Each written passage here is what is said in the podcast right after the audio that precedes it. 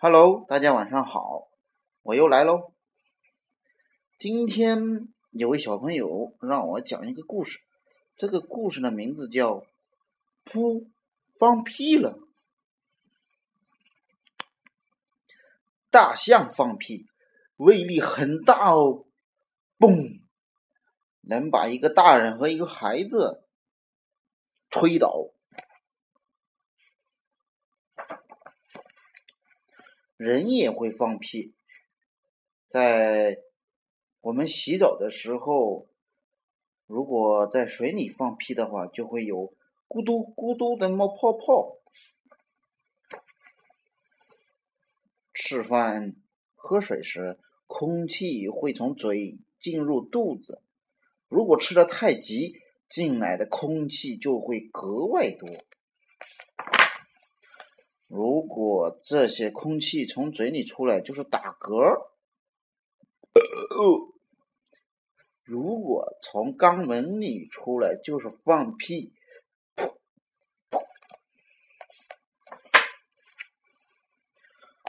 空气和食物会经过身体里的哪些部位呢？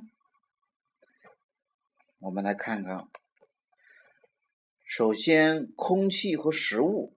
一起进入口中，经过唾液腺的催化，然后进入食道，食道然后进入胃，胃然后就进入十二指肠，之后到小肠，然后再到大肠，然后又到了直肠，最后从肛门出来了，就变成了屁。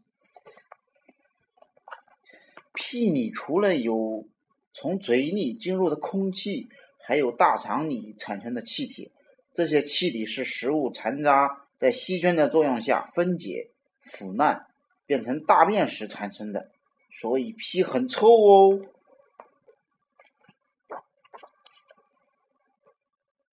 健康人每次放屁大约会排出一百毫升的气体。一天放的屁加起来大约有五百毫升，有屁但憋的不放，憋的时间一久，就有可能出现肚子疼、头晕、头疼等情况，所以不要硬憋着，有屁就赶紧放哦。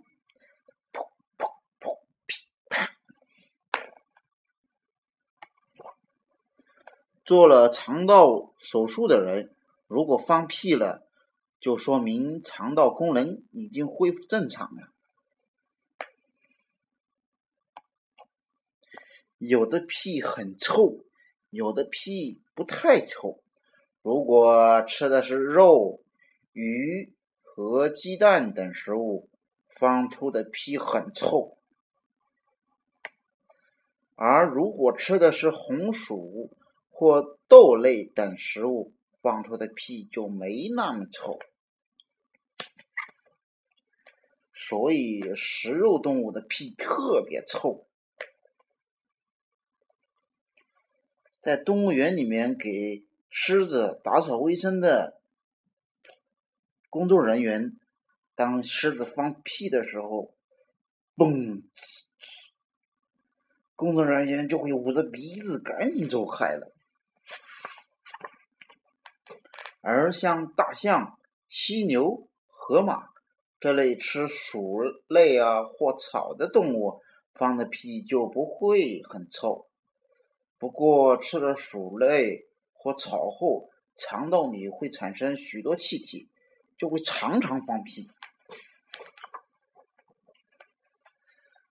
臭鼬和放屁虫会从肛门附近喷射出很臭的液体。和气体来保护自己，这跟放屁不大一样。好了，屁的故事讲完了，拜拜，屁！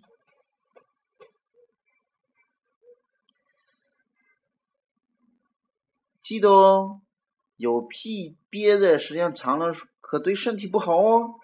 有屁就赶紧放哦。不过。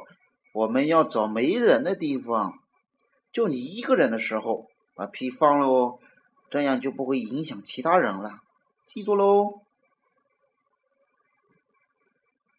好了，故事讲完了，该睡觉了，晚安，好梦。